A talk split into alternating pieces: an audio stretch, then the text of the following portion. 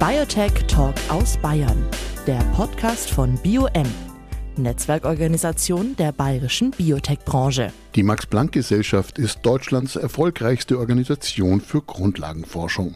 Bereits 29 Nobelpreisträgerinnen und Nobelpreisträger hat sie hervorgebracht. 2023 bekommt die Forschungsorganisation einen neuen Präsidenten, Professor Dr. Patrick Kramer. Heute spreche ich mit Professor Kramer über seine Rückkehr nach München, seine Visionen und Ziele für die Max-Planck-Gesellschaft sowie über die großen Zukunftsthemen der Wissenschaft.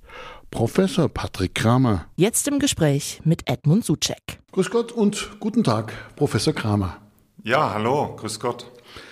Professor Kramer, Sie sind promovierter Biochemiker und wurden als Wissenschaftler bereits mehrfach hochrangig ausgezeichnet. Zudem sind Sie Mitglied der Leopoldina und der Nationalen Akademie der Wissenschaften in den USA.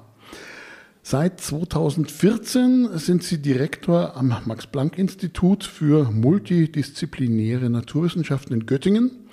Zuvor waren Sie, wie auch unser letzter Gesprächspartner in diesem Podcast, Professor Winacker, Professor für Biochemie an der Ludwig-Maximilians-Universität München und Direktor des Genzentrums München. Im Juni 2023, also im nächsten Jahr, werden Sie auf Professor Martin Stratmann folgend die Präsidentschaft der Max-Planck-Gesellschaft antreten und nach München zurückkehren. Was bedeutet dieses Amt für Sie und was bedeutet München für Sie? Ja, also, dass ich für dieses Amt ausgewählt wurde, ist zunächst einmal eine ganz große Ehre für mich.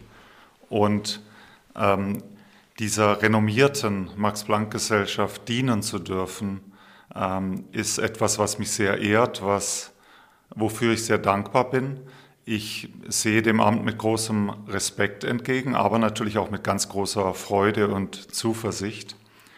Bezüglich der Stadt München ist es ja einfach so, man muss wissen, dass wir hier unsere Kinder ähm, großgezogen haben. Die sind hier in der Schule gewesen. Wir waren als Familie 13 Jahre in München und ich selbst habe hier ähm, ganz viel gelernt als Universitätsprofessor, dann später Dekan, Leiter des Genzentrums, aber auch im Rahmen der Exzellenzinitiative und auch als Baubeauftragter für die Ludwig-Maximilians-Universität. Also ein sehr positives Coming Home höre ich da. Ja, genau. Ich, wir kennen die Stadt und ich freue mich, wieder viele bekannte Kolleginnen und Kollegen zu sehen, aber natürlich auch auf die vielen neuen Gesichter, denn in den letzten zehn Jahren hat sich hier viel getan. Die Max-Planck-Gesellschaft ist mit ihren rund 24.000 Mitarbeitenden eine der führenden Forschungsorganisationen. Mit 86 Instituten und Einrichtungen ist sie ein internationales Aushängeschild für die deutsche Wissenschaft. Was macht die Max-Planck-Gesellschaft aus? Was ist ihr besonderes Erfolgskonzept? Ja, es geht natürlich bei uns um neugiergetriebene Grundlagenforschung, Spitzenforschung, die eben den Weg weist. Wir betreten Neuland. Äh, da gibt es keine Wege. Diese Wege entstehen erst beim Gehen. Wir müssen uns also immer bewusst werden, äh, wie wir die Richtung bestimmen. Und ganz wichtig ist für uns, dass wir Forscherpersönlichkeiten zu uns holen und diesen Personen dann größtmögliche Freiheit bieten und optimale Arbeitsbedingungen sowie eine lange Perspektive, so dass man auch sehr riskante Forschungsprojekte angehen und durchführen kann. Und es führt oft zum Aufbau ganz neuer Forschungsfelder, weil zum Beispiel neue Technologien entwickelt werden. Im Rahmen dieser Podcast-Reihe haben wir auch schon über Führungskultur gesprochen. Welche Kriterien sind für Sie in der Mitarbeiterführung wichtig? Naja, zum einen natürlich die Motivation, voranzugehen, auch die Leute mitzunehmen, die Partizipation, sich Rat zu holen. Ganz wichtig ist für mich auch eine Fehlerkultur. Die Welt wird immer komplizierter und es muss erlaubt sein, auch mal einen Fehler zu machen. Es ist nur wichtig, dass wir dann diese Kultur haben, dass die Leute transparent sind und sich Hilfe suchen, sodass diese Fehler dann in der Zukunft auch vermieden werden. Äh, was ich nicht so gerne mache, ist Micromanagement. Ich gebe gerne die Verantwortung an andere Menschen und lasse die dann auch ihr Ding machen. Der Fokus Ihrer Forschung ist die Gentranskription, also wie Zellen im Erbgut gespeicherte Informationen auslesen. Sie haben mit Ihrem Team die dreidimensionale Struktur der RNA-Polymerase entschlüsselt, eines der größten und auch wichtigsten Enzyme, also Proteine im Zellkern. Damit konnten Sie auch wesentliche Erkenntnisse zum besseren Verständnis von Krankheiten wie Krebs liefern, bei denen die Transkription fehlgeleitet ist. Ebenfalls wichtige Forschungsergebnisse konnten sie zum Thema Covid-19 liefern. So zum Beispiel, wie das SARS-CoV-2-Virus sein Erbgut kopiert und wie Covid-19-Medikamente diesen Vorgang unterbinden können. Was sind Ihrer Meinung nach die großen Themen, die die Wissenschaft künftig beschäftigen? Beziehungsweise welche die Wissenschaft angehen sollte? Ja, das ist natürlich die One Million Dollar Question. Und ich mache ja zurzeit eine Tour durch alle 86 Max-Planck-Institute. Die reichen also von den Rechts-, Sozial- und Geisteswissenschaften über die Naturwissenschaften bis zu den Lebenswissenschaften. Und natürlich geht es mir darum, die Leute kennenzulernen, aber ich will auch die Wissenschaft von morgen finden. Und das geschieht im Gespräch mit meinen Kolleginnen und Kollegen. Ich kann ja vielleicht ein paar Dinge schon mal berichten. Also es gibt die unterschiedlichsten Ideen für die Zukunft. Nehmen Sie gerade die Biologie, die Medizin, die wird durchdrungen werden durch diese Methoden des maschinellen Lernens. Stichwort künstliche Intelligenz. Wir müssen eine gemeinsame Sprache entwickeln, um da die Zukunftsfragen anzugehen. Oder denken Sie an die äh, Astrophysik. Da ist es so, dass wir jetzt neue Bilder bekommen von einem Weltraumteleskop, das sehr weit weg ist übrigens von der Erde. Und diese Bilder sind so gestochen scharf, dass wir auch die Atmosphäre auf Planeten in fernen Galaxien untersuchen können. Äh, da geht es also um Infrarotbereich. Und das bedeutet, dass wir im Prinzip die Chemie auf fernen Planeten anschauen können. Und da geht es um die Frage, was ist eigentlich der Ursprung des Lebens? Sind diese Exoplaneten vielleicht geeignet, um auch Moleküle des Lebens hervorzubringen wie Nukleinsäuren. Oder noch ein letztes Beispiel, vielleicht mehr aus dem Bereich Geistes- und Sozialwissenschaften. Die Frage, wie die Menschheit eigentlich mit dem Planeten interagiert. Natürlich denkt man da sofort an den Klimawandel, aber es gibt ja die vielfältigsten Interaktionen des Menschen mit dem Planeten. Denken Sie zum Beispiel an den Ressourcenverbrauch, denken Sie an die Ernährung einer wachsenden Weltbevölkerung. Und dafür haben wir eine neue Aktivität gestartet in Jena, das neue Max-Planck-Institut für Geoanthropologie. Kürzlich hat das Londoner Unternehmen DeepMind verkündet, dass es mit Hilfe von künstlicher Intelligenz bzw. Deep Learning mehr als 200 Millionen Proteinstrukturen berechnen konnte und diese Datenbank der Forschung auch zur freien Verfügung stellen will. Was bedeutet dies für die Proteinforschung und letztendlich für die Entwicklung neuer Medikamente? Ja, das ist natürlich eine unglaublich spannende Entwicklung. Das ist etwas, worüber alle im Feld sprechen. Und man muss natürlich zunächst sich fragen, wie wurde das möglich nach Jahrzehnten der Arbeit in diesem Bereich. Zum einen, weil wir alle experimentellen Proteinstrukturen gesammelt haben in der Proteindatenbank. Über 50 Jahre hat das gedauert. Zum anderen natürlich, weil das maschinelle Lernen jetzt so weit fortgeschritten ist bezüglich der Algorithmen, dass solche Vorhersagen mit großer Genauigkeit möglich wurden. Jetzt die Frage, wie wird das die Wissenschaft verändern? Es wird sicher die Molekularbiologie, die Biochemie, die Strukturbiologie äh, grundlegend ändern, auch die Zellbiologie, weil man für jedes Gen, was man identifiziert, für jede Proteinfunktion, die man neu identifiziert, sofort immer eine verlässliche dreidimensionale Struktur zur Verfügung hat. Man kann dann Mutationen einführen und viel konkreter die Probleme untersuchen. Wird das eine Revolution in der Medizin sein? Ich glaube in naher Zukunft nicht. Warum? Weil wir mit diesen Vorhersagen nicht so weit kommen, dass wir zum Beispiel die Wechselwirkung kleiner Moleküle, also von Medikamentkandidaten mit dem Protein vorhersagen können. Das ist zu schwierig, weil da gibt es die sogenannte Reorganisation, die sich im Moment noch nicht vorhersagen lässt. Das heißt also, diese Entwicklung neuer Medikamente ist so eine 50-50-Geschichte, die da auf genau, uns zukommt. Genau, es wird, es wird diesen Prozess sicher beschleunigen, weil wir an vielen Stellen der Wertschöpfungskette eben schneller vorankommen. Aber es wird nicht ein Game Changer in der Medizin sein, in dem Sinne, dass wir äh, zum Beispiel die Zeit halbieren bis zu einem neuen zugelassenen Medikament. Das glaube ich nicht. Gerade in der Coronavirus-Pandemie hatten es Wissenschaftlerinnen und Wissenschaftler in der Öffentlichkeit nicht einfach und wurden teils heftig angegriffen.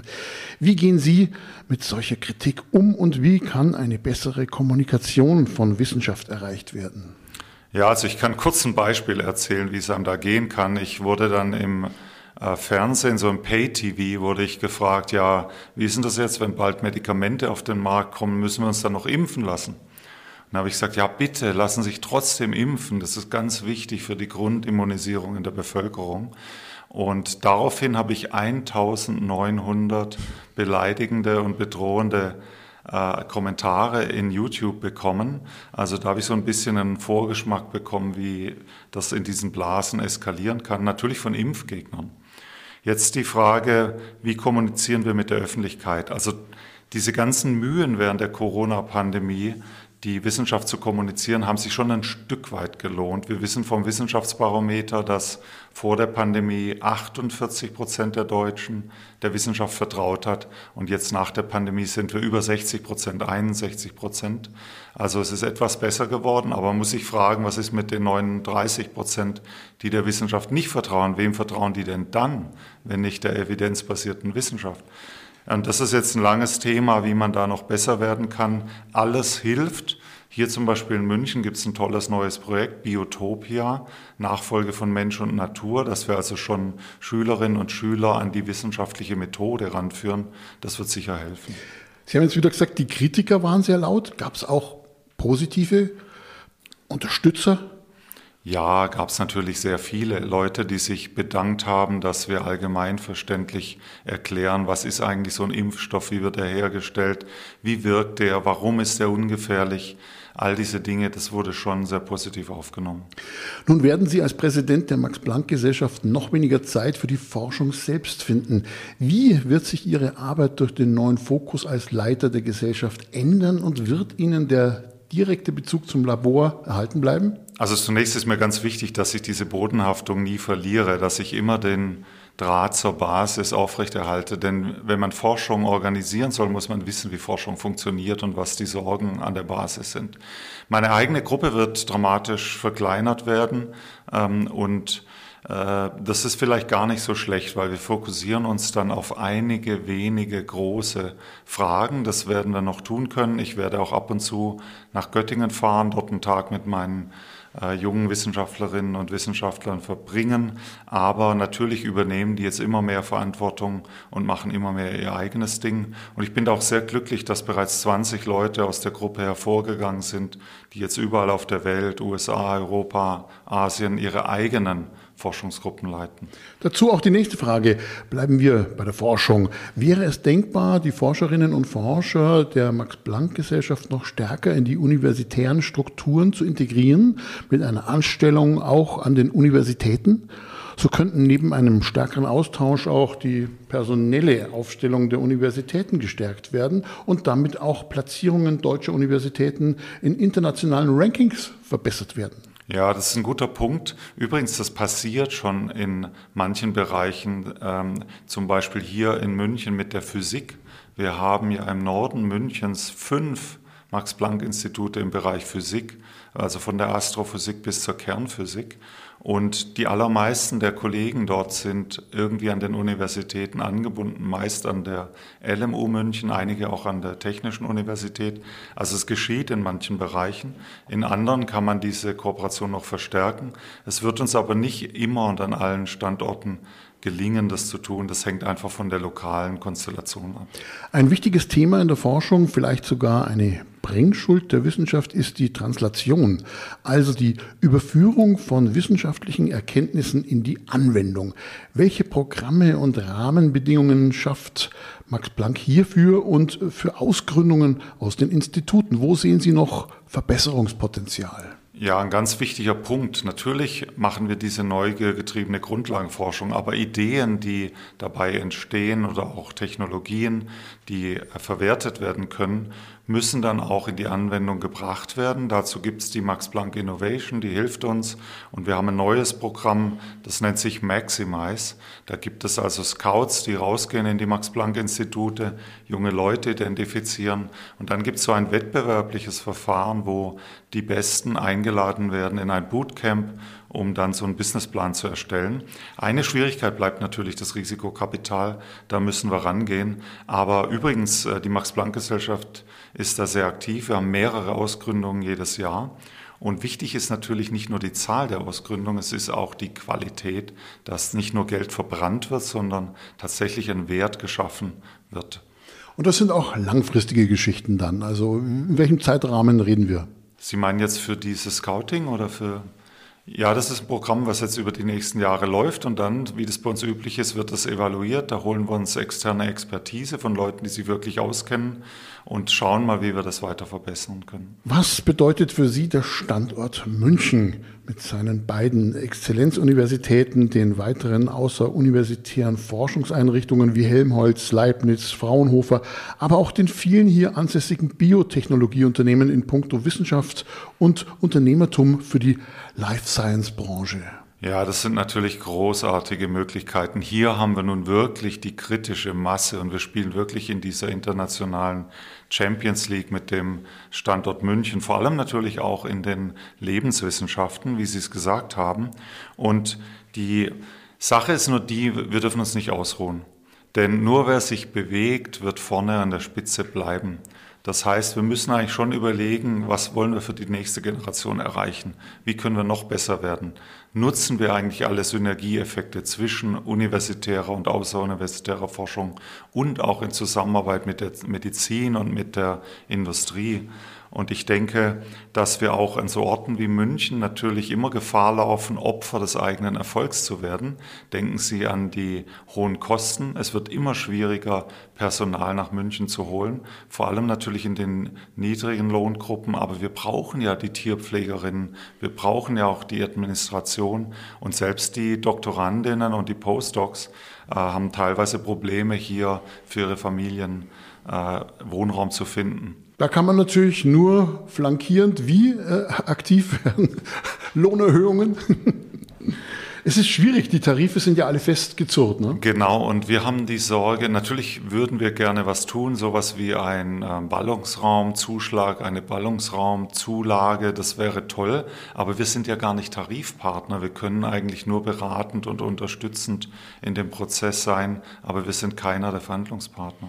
Aber ich habe schon gehört, Sie werden auf jeden Fall da ein Auge drauf haben, dass das nicht ausufert. Ja, das ist mir sehr wichtig. Und übrigens andere äh, Standorte in Deutschland haben ähnliche Sorgen. Denken Sie an Frankfurt, denken Sie an Hamburg, Berlin entwickelt sich so.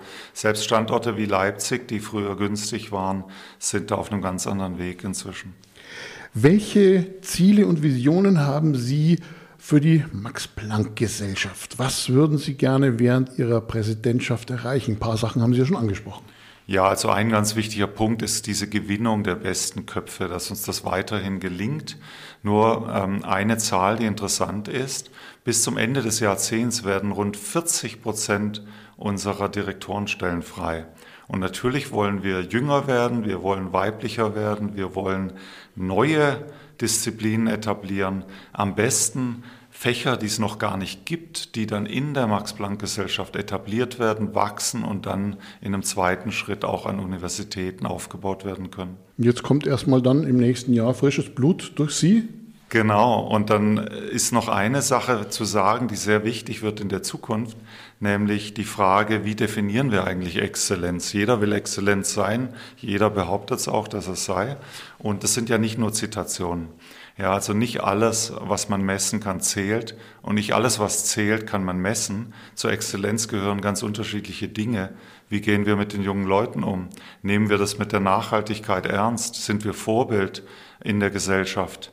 Und all diese Dinge. Und das wird mir genauso am Herzen liegen. Vielen Dank, Professor Dr. Patrick Kramer, dem neuen Präsidenten der Max-Planck-Gesellschaft ab Juni nächsten Jahres. Ganz herzlichen Dank für Ihr Interesse. Alles Gute mit Ihrem Podcast. Biotech Talk aus Bayern, der Podcast von BioM, Netzwerkorganisation der bayerischen Biotech-Branche.